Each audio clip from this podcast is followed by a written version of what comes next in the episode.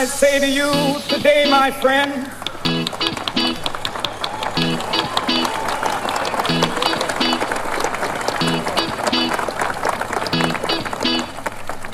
so even though we face the difficulties of today and tomorrow, I still have a dream. It is a dream deeply rooted in the American dream. I have a dream. One day, this nation will rise up and live out the true meaning of its creed. We hold these truths to be self evident that all men are created equal.